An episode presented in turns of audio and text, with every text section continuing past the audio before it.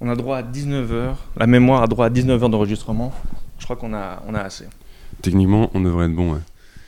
Sauf si. euh, Sauf si tu veux battre le record Ouais. de la durée. Et c'est- quel est le podcast. record de, de bas de café. Fais gaffe parce mots de que café, c'est deux heures. je suis capable de. Je, je suis le genre de personne à, à tomber dans ce genre de piège. euh, Ok, c'est quoi le record? D'accord, on va faire ça.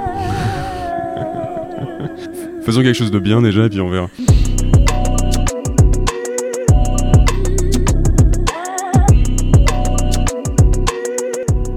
Bonjour à tous et à tous et bienvenue dans un nouvel épisode du Wombat Café. Et dans cette nouvelle saison, nous allons aborder la politique et le cinéma, la culture de manière générale, mais surtout la culture cinématographique.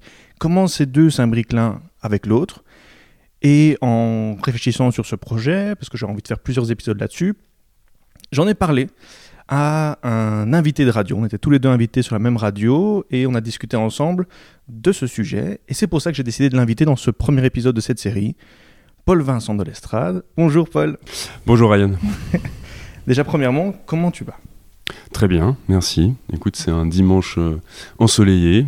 Tout va bien. On est au calme ici et on est prêt pour vous parler un peu du film engagé, du film militant. Et je trouvais intéressant d'inviter euh, Paul dans cette émission parce que il a déjà réalisé plusieurs euh, courts-métrages, il a même écrit un livre et dedans, on peut voir de l'engagement pour certains, certains thèmes.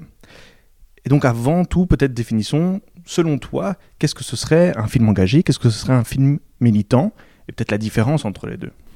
Bah, c'est une excellente question parce que je pense que effectivement, quand on parle de, cinéma engagé, au tout début, quand tu, quand tu m'as proposé le, le sujet de cette émission, je me suis dit, voilà, ça, c'est exactement ce qu'il faut, euh, ce qu'il faut aborder en premier parce que quand on parle de cinéma engagé, on a souvent tendance à confondre cinéma militant, film militant. Et euh, donc le, film engagé, en fait, il y a, comme une, confusion de définition.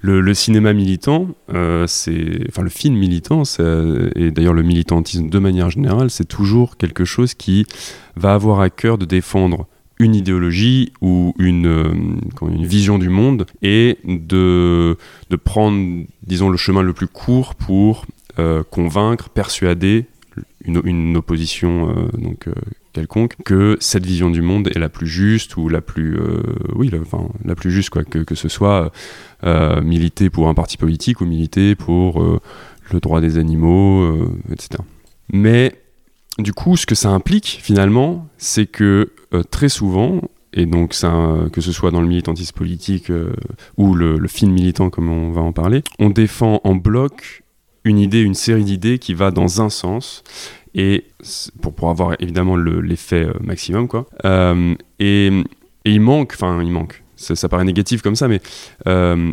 l'aspect, l'idée du contraste, de, de, contrebalancer ce discours par autre chose, par des faits peut-être contradictoires, par des paradoxes, enfin explorer les paradoxes, et, etc.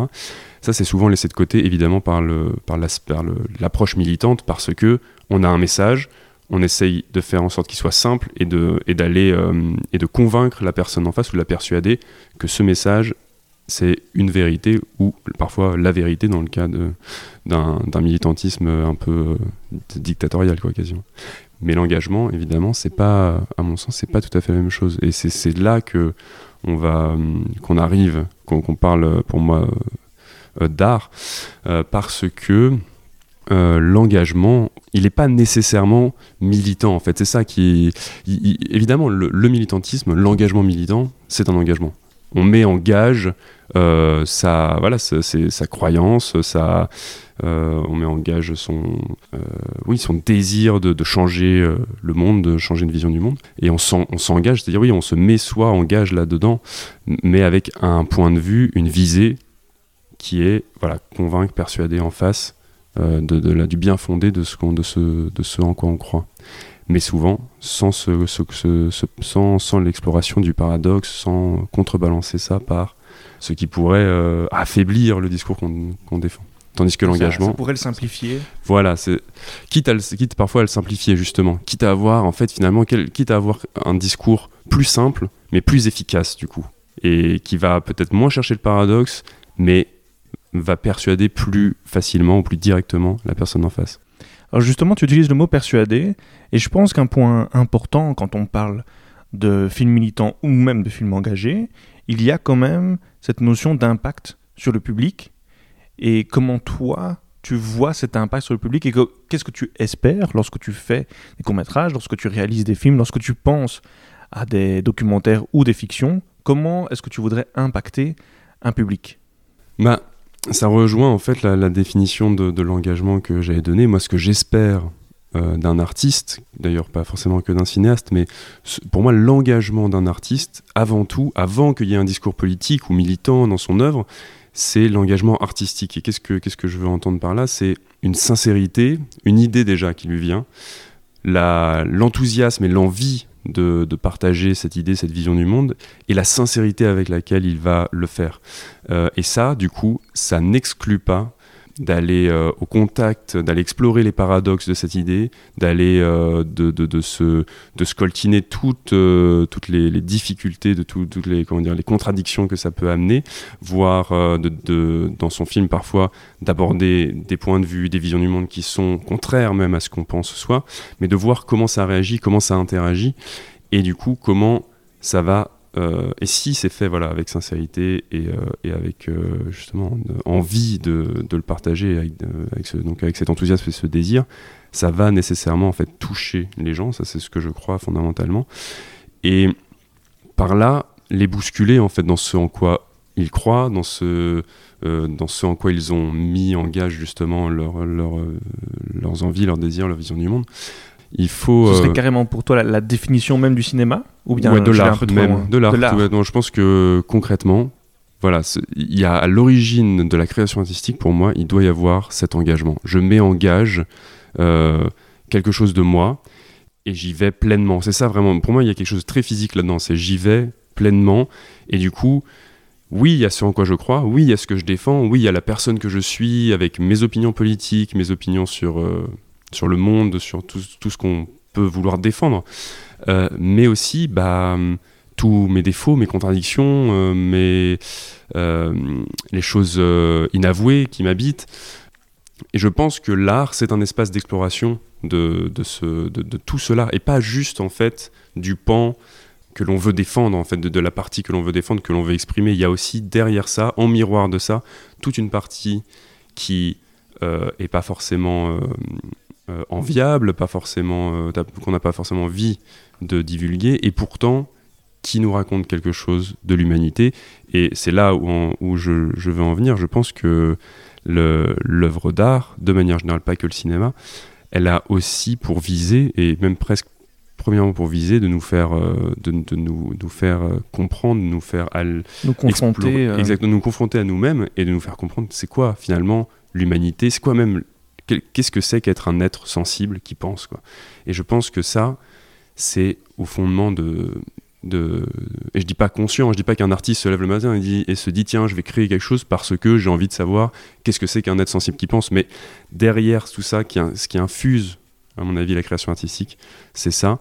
Et j'avais euh, j'avais une très bonne euh, trouvé une très bonne définition parce que là je, je te le dis pas forcément de la manière la plus précise, mais voilà, Tarkovsky a, écrit une super définition de, ça. Et c'est qui Tarkovsky? Ah oui, euh, donc euh, cinéaste euh, russe, très connu pour Stalker, moi je connais l'enfance d'Ivan, le sacrifice, vraiment, enfin, pour les cinéphiles, qu'on l'aime ou qu'on ne l'aime pas, parfois que même qu'on l'adule ou qu'on le déteste parce que c'est vraiment un cinéaste clivant, c'est un mythe vraiment, c'est une légende et euh, presque. Et euh, il a écrit un livre qui s'appelle Le Temps scellé, dans lequel il raconte sa vision du cinéma, sa vision, euh, donc sa vision du monde, et, et, avec un rapport très justement très poreux entre son engagement et dans la vie, dans la politique, et son sa création artistique. Et il dit ça de l'œuvre d'art. Il dit que pour pour lui, donc il dit, il me semble que le but de tout art et de donner un éclairage pour soi-même et pour les autres sur le sens de l'existence, d'expliquer aux êtres humains la raison de leur présence sur Terre, ou sinon d'expliquer, du moins d'en poser la question. Et je pense que c'est... En fait, voilà, c'est ça aussi qui est, je pense que, qui est très intéressant dans sa définition. C'est ce qui me, c'est même peut-être le, point le plus important, c'est de poser la question.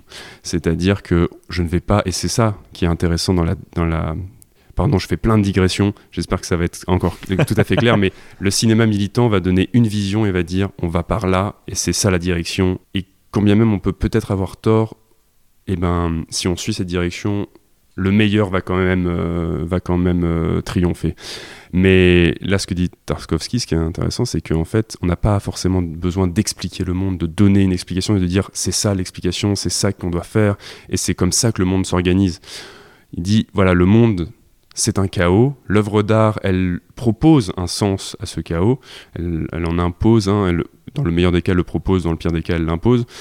Et aussi, ce qu'elle peut faire, c'est au lieu de d'imposer quoi que ce soit, de poser la question, de dire et si c'était ça? Ça pourrait être ça, ça pourrait être ça, mais ça peut être ça. Et moi, en tant que spectateur, pour revenir à ta question, quand je vois un film et que ce film il bouscule mes convictions politiques ou ma façon de, de, de, voir ma vie quotidienne, même tout bêtement, ou de, de considérer euh, tel ou tel autre aspect de, ma vie et que je me dis ah ouais d'accord Peut-être que je vais pas changer d'avis là-dessus, mais que ça, que au moins ça me bouscule, que ça me, que ça me touche, que ça m'émeut et que par là ça me bouscule. Là, je me dis, ok, je vois une œuvre d'art. Je suis en train de voir, j'ai vu un film de cinéma. Et peut-être que ça va influencer, même c'est sûr que ça va influencer ma vie d'une manière ou d'une autre. Et donc, pour en revenir aux effets, je suis persuadé que les films, ils ne changeront jamais le monde. C'est pas, pas par une œuvre d'art qu'on va changer les choses. En revanche, l'œuvre d'art, elle peut émouvoir, elle peut toucher, si justement il y a eu un vrai engagement de la part de l'artiste. Et si les gens sont émus, si les gens sont touchés, eux, ils peuvent changer le monde. Et ça, je, suis absolument persuadé que quelqu'un qui sort d'une exposition ou d'une salle de cinéma ou, enfin, qui, ou d'une salle de concert et qui, qui a été vraiment profondément ému par ce qui s'est passé, ça peut avoir véhiculé chez lui voilà, un questionnement, une vision, une autre vision du monde, quelque chose qui va entrer en collision avec ce qu'il est, ce qu'il croit, et produire un, sens nouveau pour lui ou elle, et du coup l'amener à s'engager lui ou elle politiquement ou autrement dans, sa vie, différemment d'avant cet épisode-là. Donc c'est là vraiment pour moi qu'il y a quelque chose de, de, de l'engagement politique. Toute œuvre d'art, en fait, toute œuvre d'art qui témoigne d'un engagement sincère d'un artiste, elle est politique par essence. Bah, je voulais commencer justement par ces deux questions, parce que je trouve que c'est toujours une bonne manière de présenter euh, son invité par sa vision et sa philosophie, surtout lorsque le sujet parle de politique et de cinéma. C'était logique de commencer par ces deux questions, mais je voulais aussi te présenter un peu plus complètement et qu'on revienne un peu sur ton passé, sur tes études dans le cinéma, mais alors surtout comment tu t'es lancé dans le cinéma? Là maintenant tu as une vision très précise de, du cinéma et de l'art en général selon toi, mais comment est arrivé Est-ce que tu as toujours eu cette vision? Est-ce qu'elle a changé avant? Mais où est venu cet amour pour le cinéma à la base? Waouh, ça c'est une. Euh, écoute, à la base, vraiment, quand j'étais gamin, je voulais être euh, écrivain. Euh, ensuite, je me suis dit, tiens, oui, bon. Ça, c'est plus vers 8 ans ou bien Ouais, c'est ça, vraiment plus vers 8 ans. Et vraiment, c'était un truc. Le seul enfant de 8 ans qui a envie d'être écrivain. Je, connais rare, rare des, des, enfants qui veulent être écrivains. Et écoute, à l'époque, c'était, je pense, qui me marquait le, presque le, le plus, après avoir appris à lire et tout ça. J'ai très tôt euh, commencé à lire et à cause du cinéma. Euh, grâce au cinéma, euh, parce que quand j'avais 7 ans, Le Seigneur des Anneaux 1 est sorti au cinéma. Je ne sais pas si tu te souviens de cet épisode, de ce, de ce moment quand même assez grandiose je me suis dit mais je vais moi je, je veux pas attendre euh, je peux pas je peux pas attendre. Pas possible je vais pas attendre euh, d'avoir la suite quoi. Et donc je me suis mis à lire l'océan des anneaux qui est vraiment pour tous ceux qui l'ont lu euh, qui l'ont lu tôt je pense que on a tous le même sentiment que c'est quand même un texte hyper hyper touffu hyper dense hyper complexe surtout pour un enfant. Donc tu as hâte de la sortie en septembre ça. Ah, écoute on va voir. J'ai peur. J'ai ah, très peur. J'ai un peu peur parce que je t'avoue que le la, première trilogie à mon avis est, vraiment euh, est, une superbe euh, superbe œuvre de cinéma. Je pense que même au-delà du fan euh, de, Tolkien qui, parle en moi il y a une, vraie admiration pour le, bah, c'est une vraie œuvre cinématographique le Seigneur des Anneaux. C'est pas juste du fan service du tout. Ça, ça ne l'est pas d'ailleurs je pense. En revanche Bilbo le Hobbit pour moi, c'est vraiment pur. Euh, voilà, c'est tout, c'est l'antithèse de, ce qu'il avait fait, euh, de ce que Jackson avait fait avec Le Seigneur des Anneaux, et c'est un peu, c'est, j'étais très triste de ça pour être honnête, et j'ai un peu peur que on nous serve un truc, euh, une, une, soupe un peu similaire en septembre. Mais on verra. Je croise les doigts. En fait, l'optimiste en moi espère que tout va bien se passer, que ça va être formidable et qu'on va repartir dans, dans une aventure extraordinaire. Mais j'ai un peu peur, euh, j'ai un, peu peur de, de ce genre de suite, de ce genre. Enfin, là, c'est un prequel, mais de ce genre de re- remise sur le tapis de, de choses qu'on a déjà faites. Enfin, on verra, on verra ce que ça donne. Mais du Petite coup, parenthèse. voilà, c'est sa petite parenthèse là-dessus pour dire que voilà, je me suis lancé dans le Seigneur des Anneaux et je me suis dit, c'est génial, euh, les, la, la fantasy, tout ça. Je... Et je me suis dit, j'écrirai ça, quoi. Et puis, de fil en aiguille, euh, je me suis dit, oui, bon, c'est très intéressant, mais euh, finalement, le cinéma, ça me prenait de plus en plus de. J'allais beaucoup au cinéma, mes parents m'emmenaient au cinéma, ma grand-mère beaucoup, ma grand-mère maternelle m'emmenait énormément au cinéma. Et donc. euh, il y avait quand même voilà le, cinéma était hyper présent dans ma vie il faut aussi être honnête mon, mon père est cinéaste donc évidemment ça ça ça infusait dans mon quotidien et puis de là j'ai voulu être acteur. Et au bout d'un moment assez rapidement en fait je pense 11-12 ans je me suis dit tiens je vais être réalisateur. Et ce sera ça. Sans savoir évidemment vraiment ce que c'était ce que ça voulait dire. De toute façon on ne, on ne le sait euh, que je pense même qu'après avoir fait plusieurs films déjà, je pense vraiment ce- qu'est-ce que ça veut dire d'être réalisateur ou réalisatrice. Et du coup, euh, du coup, voilà d'où c'est venu. Je pense que c'est la rencontre de plein d'éléments différents et qui imprègne, infuse euh, l'esprit d'un enfant. Qui euh, et ensuite, je, ne crois pas aux, aux vocations ou tu vois au, au comment à, l'appel venu du ciel ou de, quelque, autre endroit. Je, pense que on est plus ou moins déterminé par plein de choses qui, se déroulent autour de nous et en nous. Et ça crée voilà, des envies, des désirs. Et puis parfois, on, se, on peut tenir toute une vie sur ces désirs, sur, ces envies. Et parfois, euh, on change plusieurs fois de, de profession. Euh, voilà, pour l'instant, le cinéma, l'envie de réalisation, elle est là. Et tant que ce sera là, je, je, je ferai tout pour le faire. Et donc voilà, ça vient de là. Après, du coup, d'où vient ma vision du cinéma, ma vision. euh, Ça, je pense, et comme pour, à mon avis, tout artiste, euh, la vision qu'on a de son art, elle vient de la vision qu'on a de la vie. Parce que c'est extrêmement intriqué. C'est, voilà, en quoi est-ce qu'on croit fondamentalement dans la vie? Euh, je veux dire, et, par là, j'entends un exemple bête, mais voilà, est-ce qu'on est persuadé que tous les êtres vivants, par exemple, sont égaux, euh, libres et égaux en droit? Ou pas, par exemple Et ça, ça va influencer l'œuvre artistique, définitivement. Ou, enfin, et c'est toute une série finalement de et puis aussi qui est un vécu évidemment un vécu un passé euh, des, rapports familiaux euh, une classe sociale euh, un changement de classe sociale enfin voilà. Tous ces événements extérieurs et puis tout ce que ça va créer comme conviction comme désir comme fantasme à l'intérieur de l'artiste ça va influencer évidemment l'œuvre artistique. Donc après dire comment cette vision, ce que je viens de développer est venue, euh, c'est un, peu, un peu complexe parce que ça fait intervenir plein de choses, mais, mais je me suis vite rendu compte en voyant des films que les films qui me touchaient le plus, c'était pas forcément ceux qui étaient vindicatifs, ceux, ceux qui, qui affirmaient quelque chose, mais ceux qui me laissaient, qui me questionnaient, qui me bousculaient, qui étaient parfois provoquants, mais qui au moins euh, remettaient en question ce en quoi je croyais. Et ça, je pense que c'est c'est capital c'est parce que c'est parce que après moi c'est ma personnalité. Je suis quelqu'un qui, qui doute beaucoup qui me questionne beaucoup et j'aime que ce mouvement que c'est pour moi c'est vraiment un mouvement. C'est j'aime que ça soit maintenu que ce soit entretenu et quand une œuvre d'art me permet de potentiellement répondre à une question en en posant une nouvelle et me passer à une autre question etc etc ça me c'est ça qui me touche le plus finalement. Et je veux dire attention pas euh, pas de façon consciente purement cognitive, mais une question qui vient du film et qui, qui émeut, qui touche, qui prend aux tripes, et ensuite qui remonte à la tête et on se dit Ah, c'est ça que ça me raconte en fait. C'est ça que ça, ça me fait écho en moi à cause de ça, pour ça. Et là, on commence à élaborer un discours, mais ce qui est avant, ce qui, ce qui prime, c'est cette émotion. Quoi. Tu disais que tu doutais beaucoup, que c'était dans ta nature. Je commence un petit peu à, à écrire pour le moment pour euh, une série.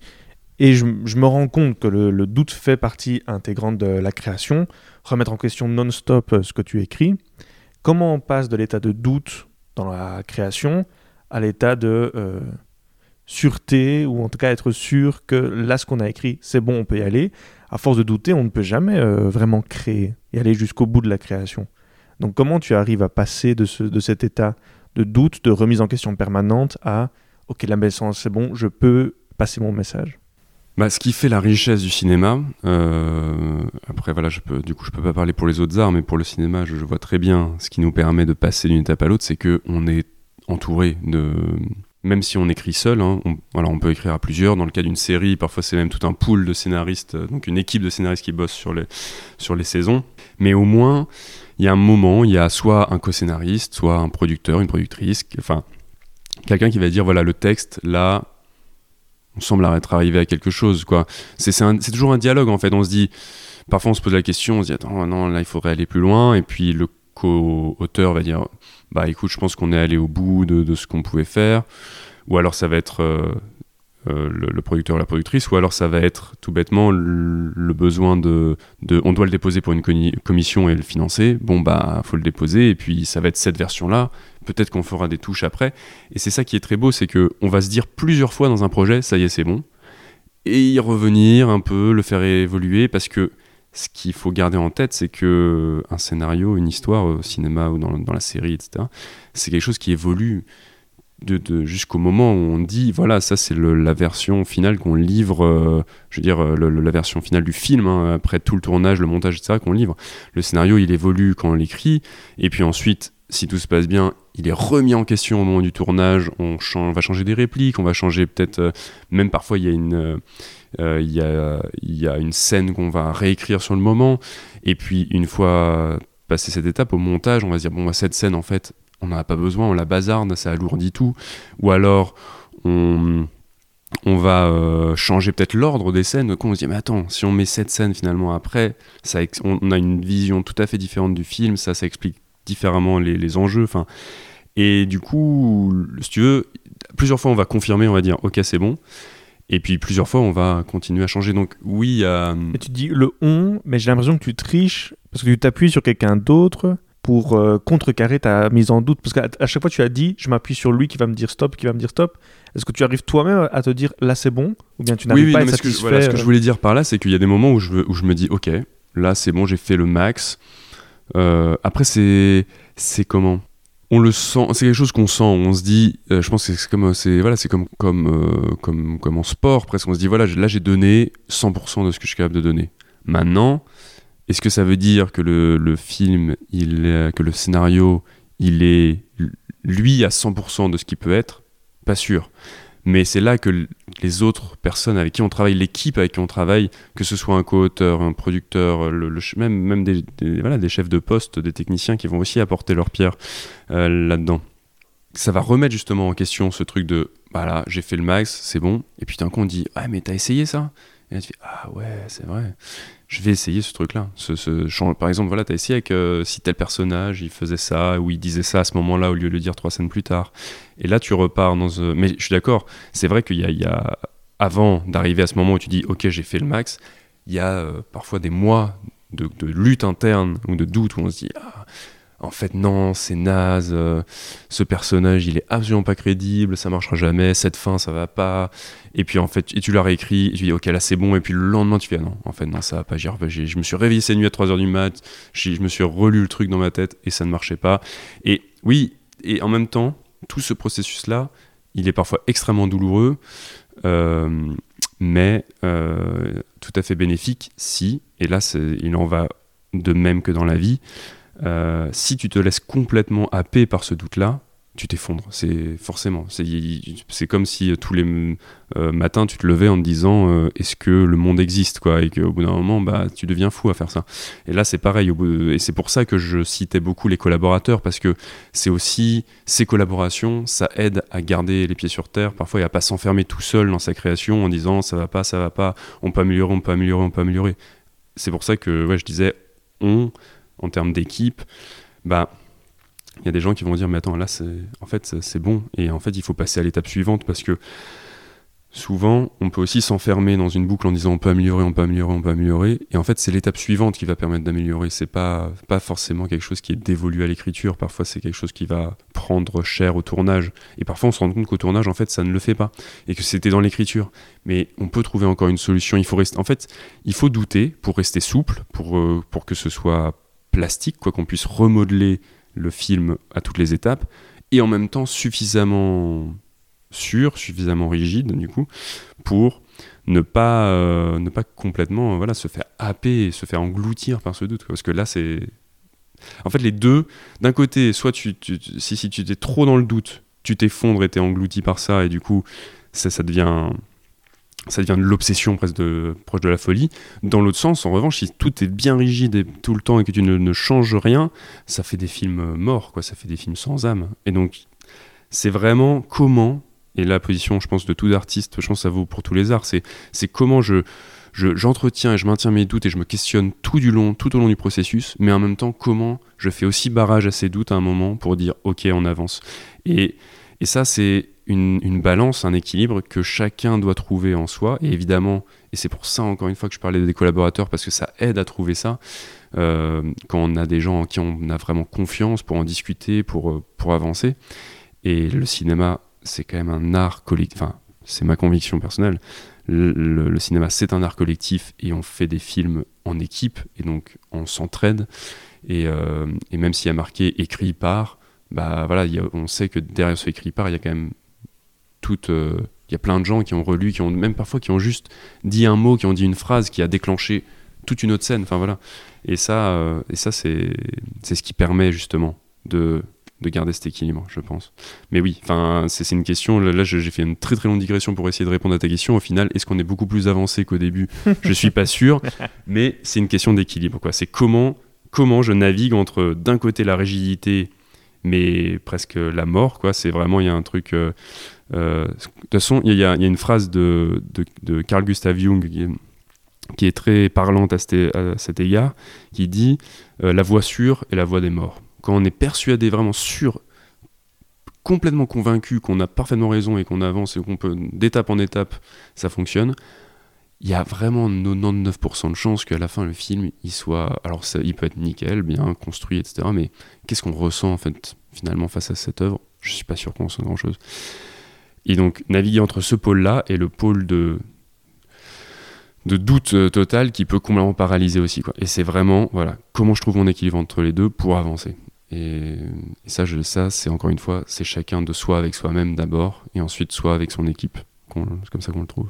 Et, justement, tu, tu parles de, de, collaboration, tu parles d'équipe. Comment est-ce que toi, tu vois le rôle du réalisateur dans cette équipe? Eh ben, est-ce que c'est un chef de gouvernail dans un Voilà, c'est ça. Je pense que c'est vraiment, euh, pour continuer l'analogie avec le sport, c'est le capitaine d'équipe, le, le réalisateur. C'est vraiment, euh, voilà, c'est il a le plan de jeu en tête, il, il le fait appliquer. Euh, en même temps, s'il faut changer des choses à ce plan de jeu, à ce, donc, ce, au déroulement du tournage, c'est lui qui va en prendre la décision. Et dans les moments compliqués, les moments, parce qu'il y en a toujours dans un tournage, les moments euh, de stress, les moments où on n'a pas le temps, où il faut changer, il faut couper une scène, faut couper, enfin, ou alors faut tourner, faut aller plus vite. Enfin, il y a plein de moments, ou alors il y a tout bêtement une catastrophe naturelle ou une pandémie mondiale qui, qui démarre.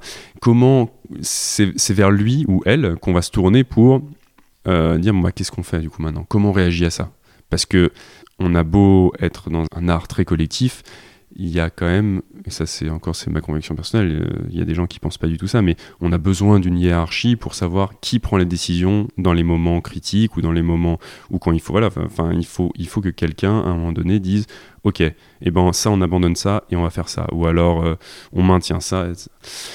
Et ça, c'est le rôle qui est dévolu à la réalisatrice, au réalisateur. C'est un capitaine d'équipe, et en même temps, il prend des décisions artistiques, il prend des décisions euh, techniques par rapport au film, mais c'est du coup aussi son rôle à lui ou à elle de, de, mettre en place en fait les conditions de travail pour que ses collaborateurs, tous les chefs de poste et ceux qui travaillent pour les chefs de poste, puissent donner le meilleur d'eux-mêmes. C'est là aussi qu'il y a quelque chose euh, qui, est pour moi qui est assez commun au sport, c'est comment on fait en sorte que tout le monde puisse jouer à son meilleur niveau. Quoi. Et ça, ça doit être une pensée, euh, enfin quelque chose qui doit être ancré chez le réalisateur et chez le producteur, la productrice, euh, clairement. C'est bien, tu mets en avant justement cette ambiance de travail. Et c'est là où on va arriver vraiment dans, ce côté politique et engagement et militant. Comment tu vois et tu ressens l'imbrication de, ton, de ton engagement dans les conditions de travail que tu mets euh, sur le tournage? Est-ce que tu ressens, avant même peut-être de voir le message transmis par le film après le montage. Est-ce que tu ressens déjà lors du tournage cet engagement par les techniciens, par toi, par euh, un chef op ou je ne sais pas encore les autres Bah, qu'il y a je, je peux parler pour, pour moi. euh, oui, moi, j'essaye en tout cas euh, de travailler avec les. Enfin, j'essaie de faire au mieux pour que les gens avec qui je travaille, ils se sentent écoutés, compris, qu'ils qu'ils sentent qu'ils travaillent pour quelque chose, que je- de- je- j'essaie de, faire de faire en sorte que les, comment dire, les objectifs soient très clairs et qu'on puisse en, en- discuter, qu'il y ait une vraie communication sur le plateau et hors du plateau. Et, euh, et ça, oui, ça après ça c'est mon engagement. Je, euh, parce que je pense que c'est comme ça qu'on arrive à faire les meilleurs euh, films et je pense que c'est mieux. Enfin voilà, c'est ma vision du monde du travail idéal.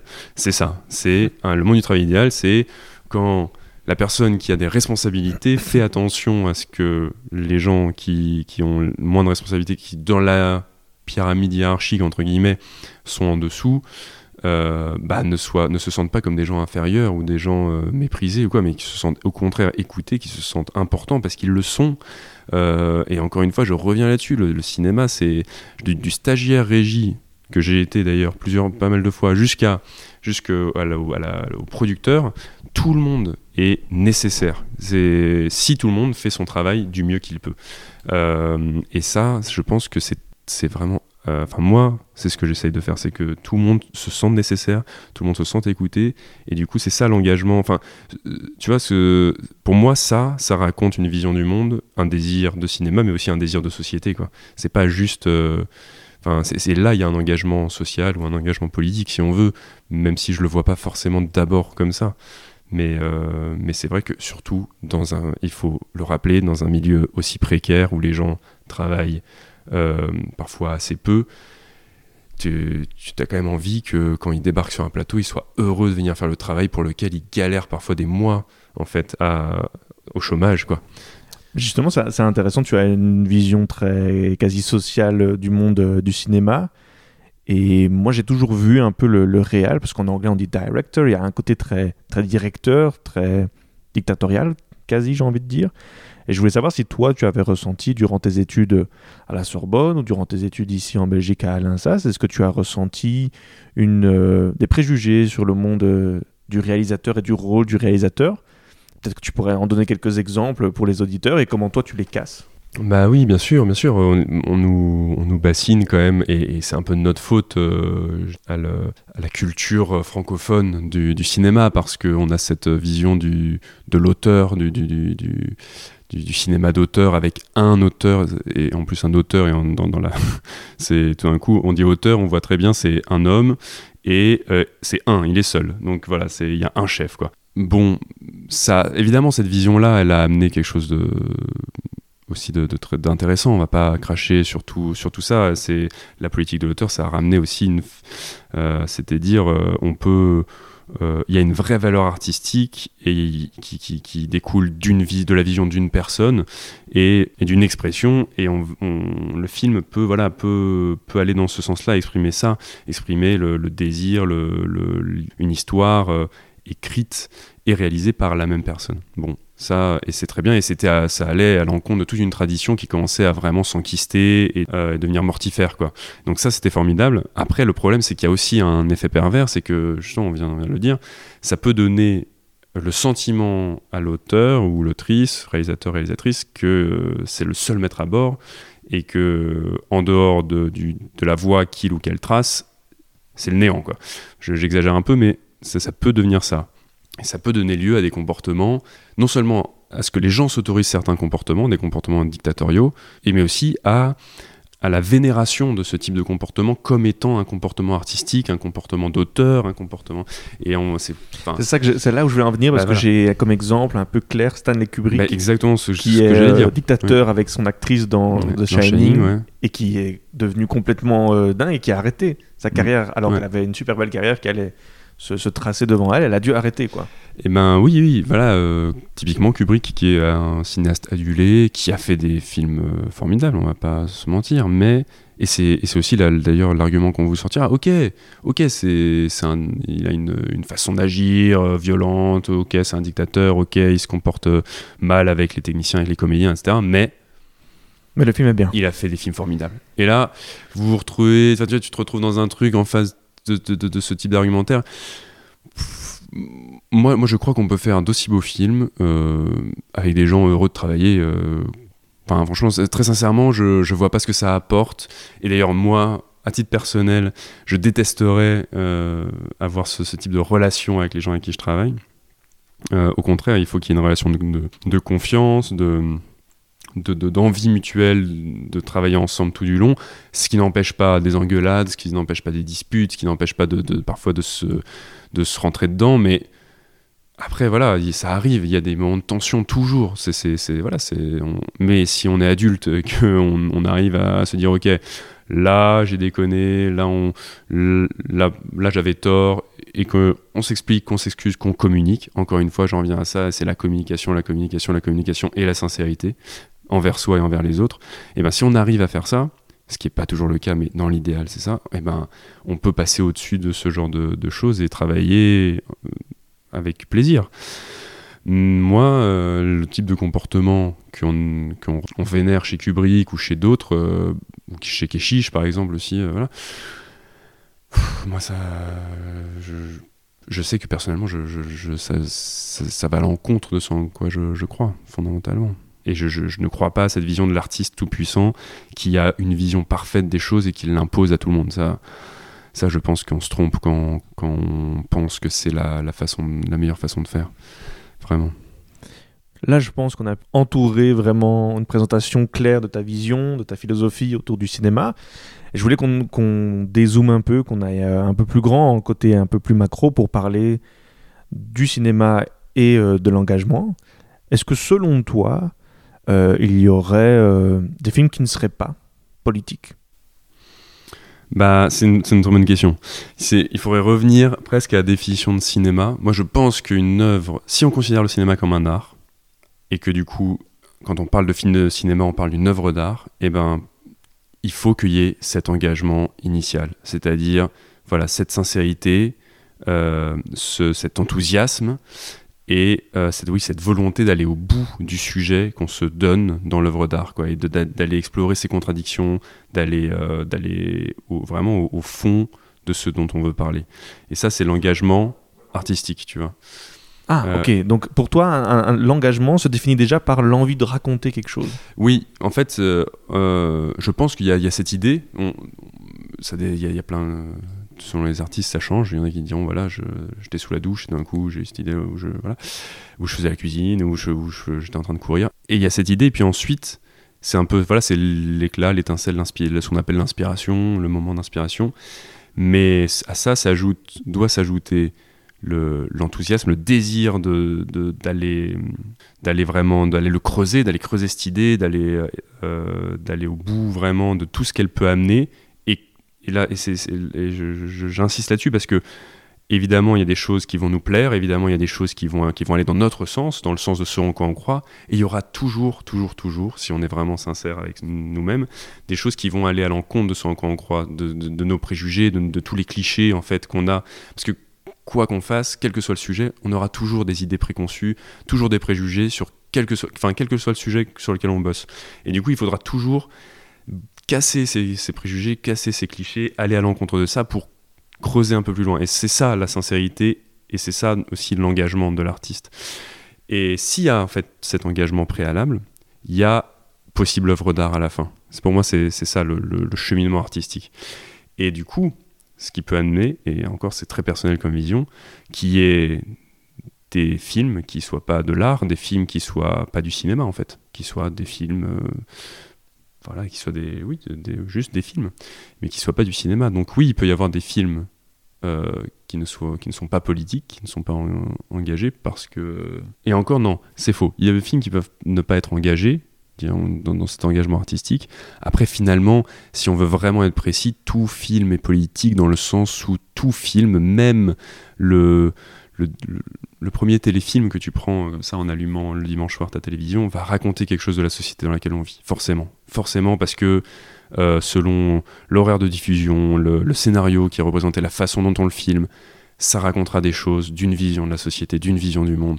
Et donc, ce sera politique. Enfin, ça, l'est intrinsèquement. En fait, y a, je pense qu'on n'échappe pas à, aux politiques à partir du moment où on vit en société. C'est, euh, je veux c'est et, même d'ailleurs si on renonce à, vivre en société et qu'on part vivre au fond de la forêt dans, une cabane, c'est un geste politique de toute façon, parce qu'on se place en, on, on, est, comment dire, on prend une décision et on se place en fonction, en rapport à un groupe social. Donc toute production artistique, en fait presque toute production humaine qui, qui est faite en société, tout geste social, il a, il a un, enfin, il a même un tout petit impact, mais il a un impact politique. Est-ce que alors en, en ayant cette vision-là, et quand lorsque tu l'as réalisé, est-ce que tu as eu une, une sorte de responsabilité plus grande qui s'est installée en toi, et peut-être une mise en doute plus grande, après de s'être dit, ah ouais, ça peut impacter, et je, je démontre une vision en particulière qui aura des impacts Ouais, euh, sur un public. complètement. Complètement, bien sûr. Euh, à partir du moment où j'ai compris que à chaque fois que tu crées une image, tu véhicules euh, toute une série de symboles, de clichés, de préjugés, un discours politique, du coup. Enfin, quand j'ai compris à quel point euh, non seulement ça, c'était euh, l'image est chargée de tout cela, mais qu'en plus elle le véhicule d'une manière, c'est un peu, c'est le cheval de Troie l'image d'une certaine manière, parce que un discours politique qu'on voit à la télé ou qu'on lit, la plupart des, la grande majorité des gens, ils vont pouvoir, on va pouvoir dire, attends, je suis pas d'accord, je suis pas d'accord avec ce que, ce gars, dit, je suis pas d'accord avec ce qu'il écrit, parce que tu as ce rapport plus cognitif en fait à la, matière, à ce que tu vois. En revanche, un film, tu vois le film et à moins que ce soit un sujet vraiment, voilà, si, si c'est un film sur un candidat qui se présente à une présidentielle ou quoi, là oui, ça va être euh, très franc, mais si c'est un film euh, et euh, si c'est un film, je sais pas, un film de un film épique euh, qui, Avengers. par exemple, oui, Avengers, on- même on avait parlé de 300, enfin voilà, ce, ce type de film, eh ben, il véhicule clairement une vision du monde, et, euh, clairement un discours politique sur le monde, et, et- et pourtant, les gens qui vont au cinéma le voir, ils, ils ne s'attendent pas à ce qu'on leur délivre un discours politique, tu- tu- enfin, une- ou en tout cas, ils ne, ils ne vont pas, on va pas mettre en place les mêmes euh, défenses par rapport à ce qui nous est euh, raconté quand on va à un meeting ou qu'on regarde un débat à la télé et quand on va voir une, une- un film au cinéma. Et Qu'est-ce que tu veux dire par défense? Euh, bah, c'est-à-dire un, c'est peut-être pas le bon mot, mais en tout cas un appareil critique où on va se dire voilà, on va me parler de tel sujet politique et du coup, je vais être attentif et je vais dire attends, est-ce que je suis vraiment d'accord avec ce qui- ce qu'il ou ce qu'elle dit ou pas ou est-ce que un point de vue plus reculé pour Ouais, un- essayer de. c'est ça. Alors contrer, que ouais. l'image, la musique, euh, le montage, tout est fait dans le cinéma pour que Ouais. tu oublies qu'on, enfin, qu'on est, que quelqu'un est en train de te raconter quelque chose. Tu, tu, Tu tout est fait pour que tu voilà, euh. tu- voilà, tout est fait pour que tu le ressentes et que tu vives Ouais. l'émotion et c'est, et tant mieux, heureusement, parce que c'est, c'est fait pour ça. Mais au fond, il faut jamais oublier que c'est une personne ou un groupe de personnes qui est en train de raconter une histoire, une vision du monde à un autre groupe de personnes. Et du coup, l'important, c'est toujours de se dire, après avoir vu le film, à un moment donné, ou à- de, se dire, de se poser cette question qui est essentielle, qu'est-ce qu'on m'a raconté? Comment, et ensuite, comment on me l'a raconté? Et puis, même si on va aller plus loin, qui est-ce qui me l'a raconté? Et parfois, si tu fais tout ce trajet, tu te rends compte que le gars qui a écrit ce film-là, en fait, ses engagements politiques, sa vision du monde, sont, c'est pas du tout la même que la tienne. Et en fait, tu dis, mais attends, mais ça se trouve, tout ce que lui sait en quoi il croit, il l'a défendu dans son film de manière plus ou moins détournée. Et tu te rends compte que parfois, il y a des choses qui sont très dérangeantes, mais qui passent très bien parce que euh, il y a le l'enrobage, le oui, le, le cheval de Troie de de l'image animée avec la musique. Pour confronter un peu ton idée, pour rester justement dans, ce, dans cet esprit, cet exercice critique, est-ce que, alors selon toi, le rôle du public ne peut pas être juste de rester dans une surface plus divertissante et de pouvoir juste un peu souffler quand on regarde un film? Est-ce qu'il faut absolument l'intellectualiser, entre guillemets, intellectualiser le message du, film qui a été passé derrière? C'est une très bonne question. Euh, bah, en, vrai, dans, un monde idéal, non. Parce que dans un monde idéal, euh, les, gens qui feraient des films. euh, et puis même, en fait, non, même parce que de toute façon, tout le monde.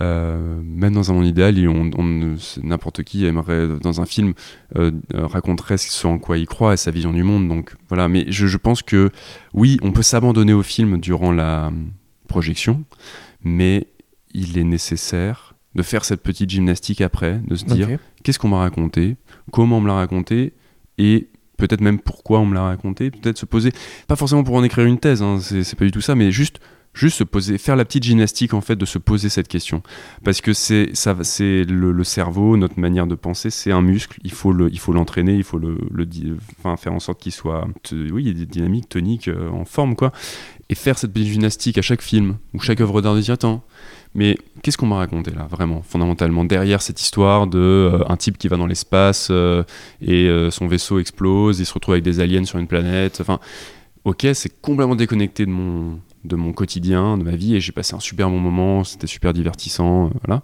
Mais voilà, peut-être le lendemain, peut-être euh, de juste de se dire, mais derrière ça, derrière ça- ce premier degré de narration, qu'est-ce qui se joue Qu'est-ce que ça me raconte Pourquoi ça m'a touché en fait Parce que on se rend compte que les émotions qu'on ressent, elles racontent quelque chose de nous par rapport à ce film. Pourquoi à ce moment-là ça me touche? Pourquoi à ce moment-là je vais pleurer? Pourquoi à ce moment-là je vais rire?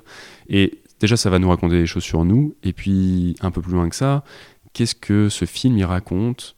Pourquoi ce film pourquoi il y sort à ce moment-là, qu'est-ce qu'il raconte de notre société peut-être? Euh, je j'ai pas envie qu'on croie que je suis en train de dire que tous les films sont une propagande terrible ça, mais juste voilà, il faut pas perdre de vue que justement un film, n'importe quelle œuvre d'art, c'est un point de vue sur le monde, mais que ça n'est pas ça n'est pas une vérité, c'est enfin c'est ou c'est une vérité parmi beaucoup d'autres et qu'il faut pouvoir la questionner toujours, même si on a aimé le film, même si on a été transporté par ce film.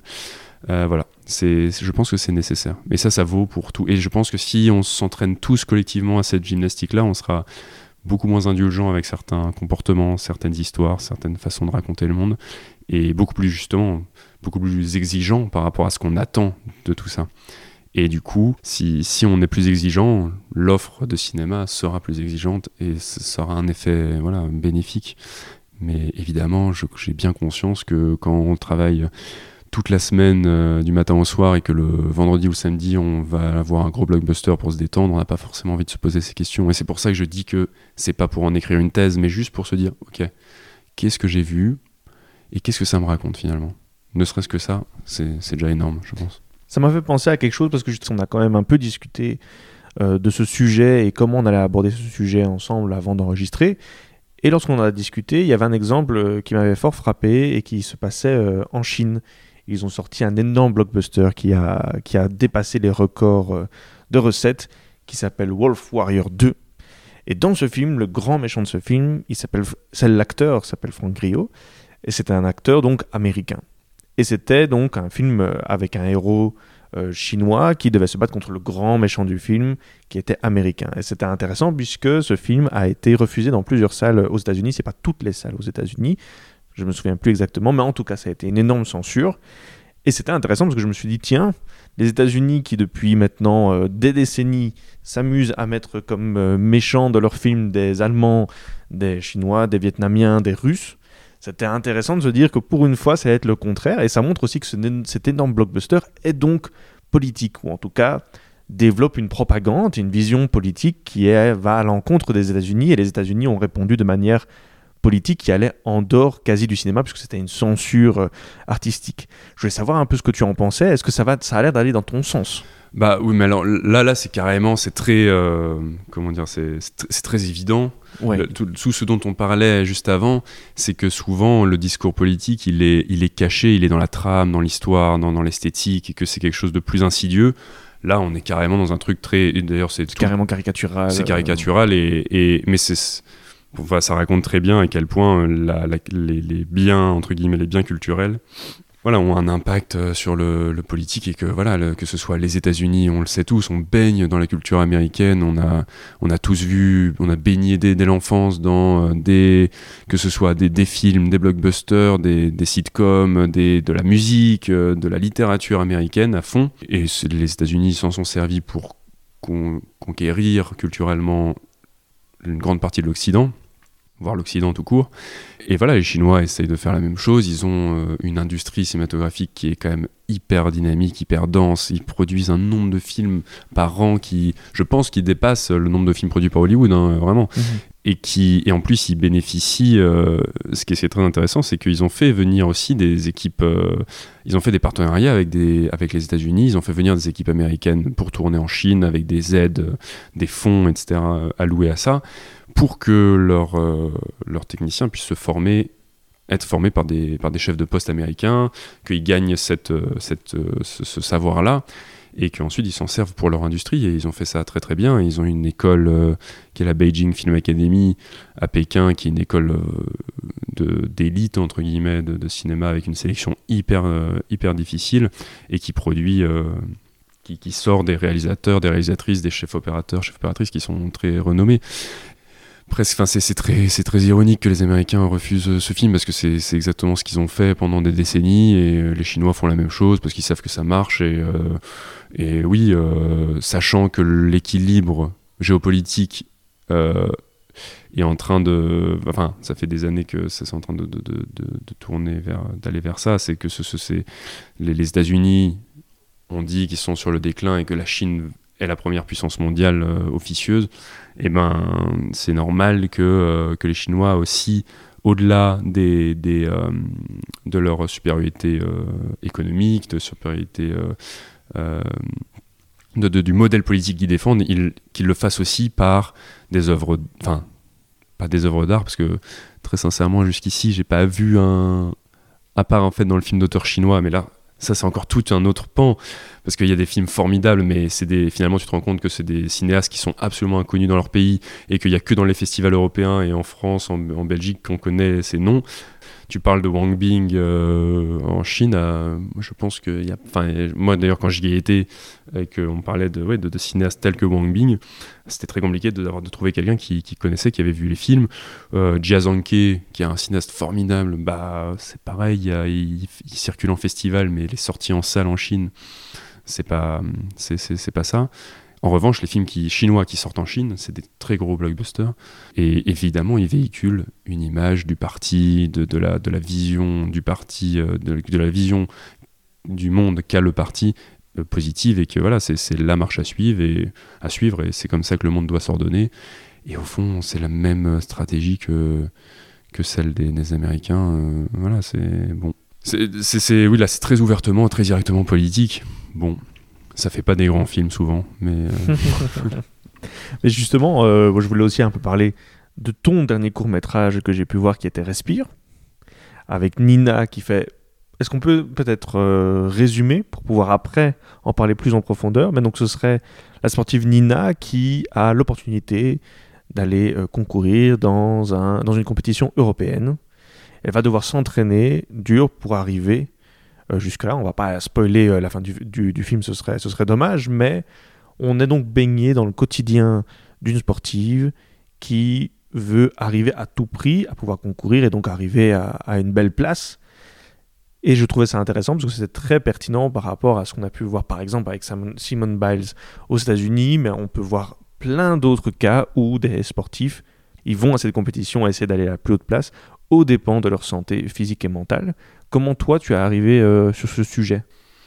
Ah bah voilà, c'est, on en revient à la question de l'engagement. C'est, ça qui est, au, qui est fondamentalement au cœur de ce questionnement-là. C'est qu'est-ce que j'engage? Euh, dans la pratique, en fait, dans ce que je fais. C'était explicite? Tu t'es dit qu'est-ce que j'engage? C'était très que- explicite? Alors comment, comment ça m'est venu? Euh, Moi j'ai un rapport, euh, je pense, pendant, pendant des années, c'est, pendant des années j'ai eu un rapport justement, je dirais presque, oui, presque, en tout cas oui, très néfaste finalement à, ce, à, ce, à la, la quête d'une excellence, d'une forme de perfection dans, dans, dans, dans ce, que, dans ce que je faisais. Et donc du coup un rapport à la compétition qui était euh, très, très fort. Enfin, c'est, tout, tout, était, tout était une question de compétition, de, de, perfor- de performance finalement. Je pense pendant très longtemps, dans mon, surtout à mon adolescence. Et donc du coup, c'est ce dont je voulais traiter dans ce film, c'est que final, et parce que en fait, ce qui est intéressant, c'est que euh, ce rapport à la vie, de, compétition, de désir de gagner, de performer, c'est quelque chose. Alors, en ce moment, c'est remis en question. Il y a encore quelques années, ça l'était pas vraiment. Et, encore aujourd'hui, d'ailleurs, la société nous encourage à ça. Parce que c'est une forme d'addiction, parce que ça l'est. C'est une addiction de vouloir absolument toucher la perfection du doigt. Euh, parce que ça, plus on s'approche. Euh, en même temps, plus on s'en éloigne. C'est toujours, c'est pour ça que, la, enfin, je reparlerai de la, de la, comment, de l'analogie avec la course et pourquoi j'ai choisi la course, mais dans ce film. Mais oui, euh, ça, venait du désir de questionner ça en fait. Pourquoi on cherche à performer, pourquoi on cherche à parfaire? Et qu'est-ce que ça coûte en fait? Qu'est-ce que ça nous coûte? Parce que c'est ça la, question qu'on ne nous pose pas, que la publicité, que les films, que, que beaucoup de que, que, les gens autour de nous ne posent pas, c'est qu'est-ce que ça coûte de performer, d'être le champion, la championne?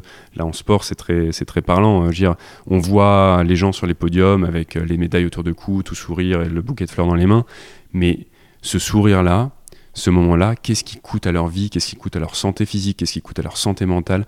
Ça, c'est un prix, euh, parce que tout ça a un prix évidemment, et un prix très, très élevé, et, ça m'intéressait de questionner ça, parce que c'est quelque chose qu'on laisse souvent dans l'ombre. Et voilà, encore une fois, c'est l'engagement du coup que je prenais en faisant ce film, c'est d'aller au bout, de euh, d'aller voir qu'est-ce qu'il y a derrière ça, quoi? Qu'est-ce qu'il y a derrière ça, qu'est-ce qu'on veut cacher, qu'est-ce qu'on veut se cacher, enfin, parfois à nous-mêmes.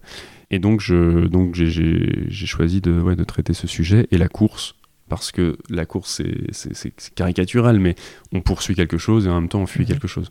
Et c'est toujours, il y a un double mouvement dans la course, toujours, toujours, toujours. Donc, c'était la manière, je trouvais, la plus parlante, la plus visuelle euh, de, de, de, parler de, de, ça, avec ce personnage qui poursuit un but d'excellence, d'absolu, un absolu vraiment, et en même temps qui, qui fuit une angoisse terrible. On parlait justement d'impact au, tout début de, cette émission. On parlait d'impact quand on fait un film engageant sur le public. Comment toi, tu as ressenti euh, l'impact euh, sur le public après les, après les séances? Tu as reçu des prix pour euh, ce film? Oui, oui, le, film a reçu le prix coup de cœur BTV au, courant d'Ilon à, Paris en, juin dernier. Il a eu un super, il a eu vraiment un bon un bon parcours en festival. Donc, euh, Et qu'est-ce que je veux dire par bon parcours? Il était euh, shortlisté au, BAFTA Student Awards, il a, été, euh, il a été à Tel Aviv, il a été à Saint-Pétersbourg, il a été à Londres, à, Séoul, en Corée. Enfin, il a littéralement fait le, le, tour du monde. Il était au BSFF aussi, du coup, là à Bruxelles en, en, septembre.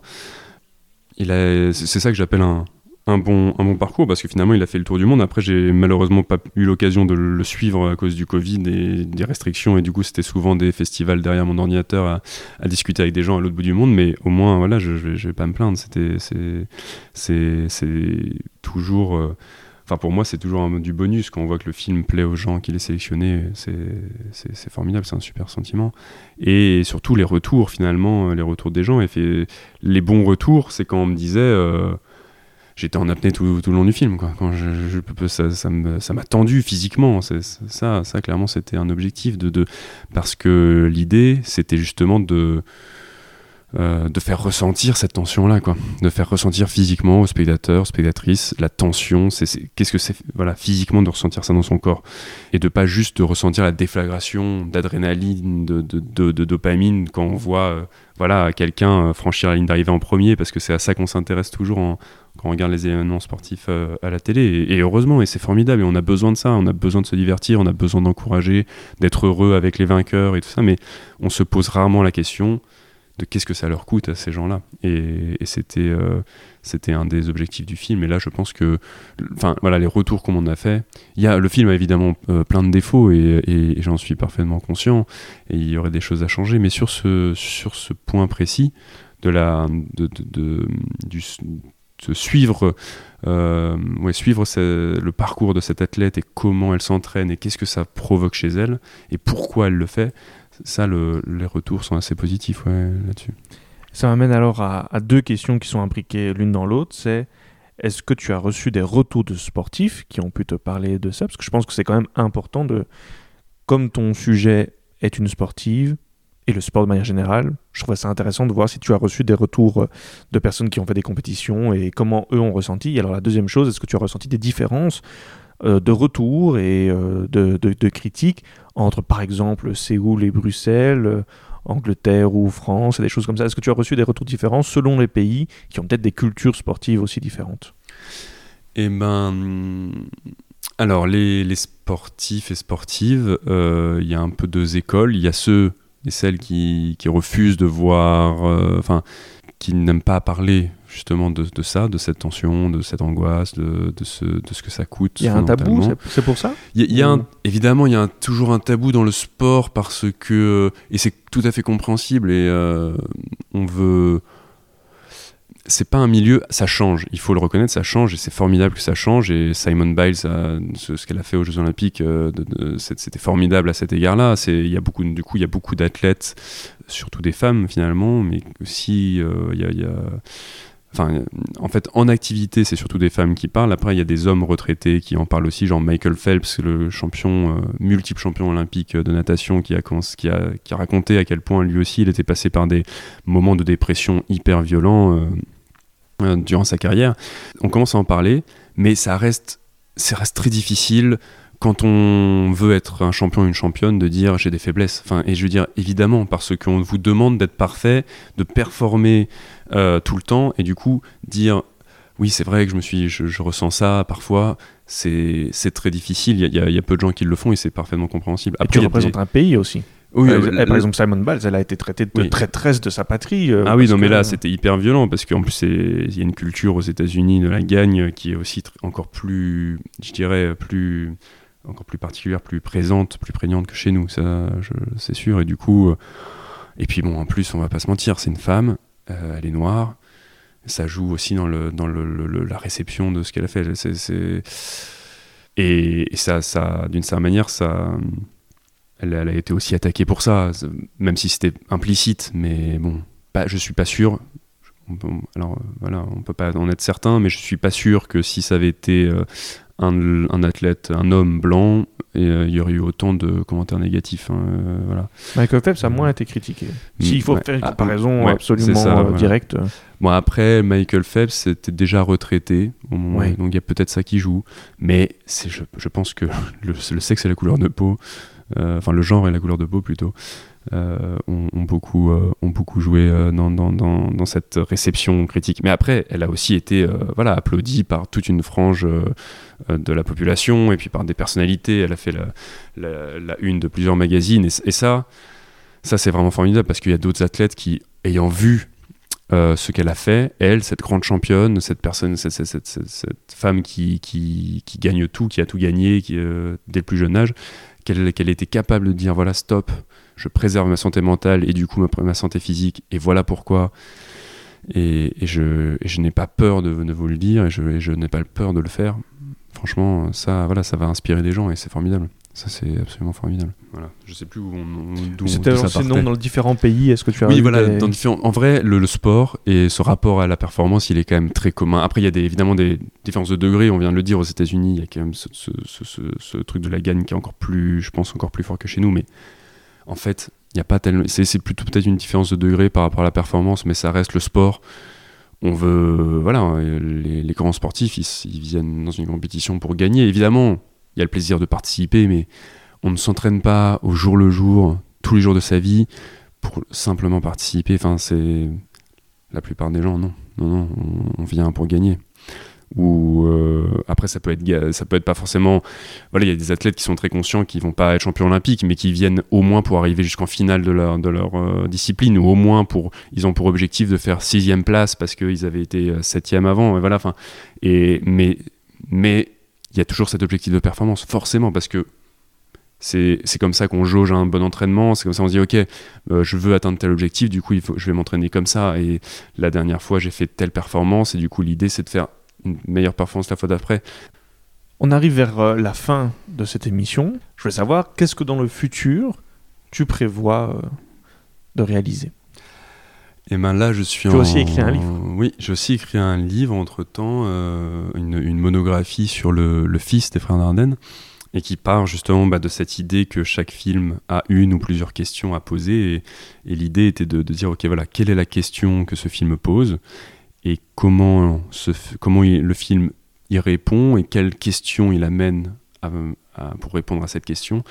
Et, donc, et ça traite directement de, morale et surtout d'éthique en fait parce que c'est un, film qui, pose la question de la violence qui est une question qui m'habite et que, je trouve fascinante euh, c'est Édouard Louis qui, qui, qui, dit euh, la, violence est un flux qui circule et en fait et je trouve ça très très intéressant parce que le, film des Dardennes effectivement il, raconte le, trajet de ce flux. Comment quand on est victime de violence d'un coup la, violence entre en nous. Est-ce que on poursuit, on laisse, euh, on poursuit le flux de cette violence en la performant, en étant violent avec d'autres, ou est-ce qu'on essaye de le transformer, de changer ça, d'arrêter ce flux-là? Euh, et, ça, je pense que c'est une question qui incombe à tout être humain finalement. Hein. On a toujours, on, va, on va nécessairement tous être confrontés à la, violence. On va nécessairement, tous euh, être violents à un moment de notre vie et être victimes de violence.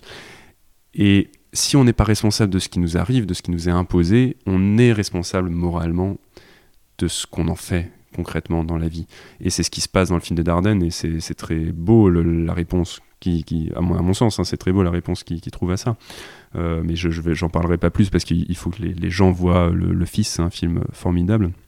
Et donc là, ce que je fais en ce moment, c'est que j'ai écrit un court métrage, le prochain, de fiction, et on est en production, donc en recherche de financement.